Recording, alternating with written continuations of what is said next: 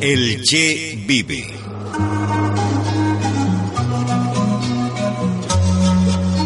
El ejemplo del Che rebasa su persona y su tiempo. Es el primero en todo. Si no hay para todos, tampoco puede haber para él.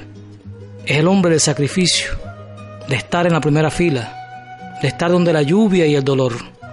De alguna manera, su ética nos recuerda a José Martí. Nadie puede exigir a nadie más de la mitad del esfuerzo propio. Cuando el Che exigía algo, es porque ya él había hecho el doble.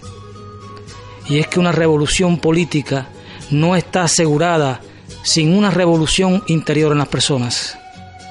Él comprendía que el verdadero revolucionario está guiado por grandes sentimientos de amor.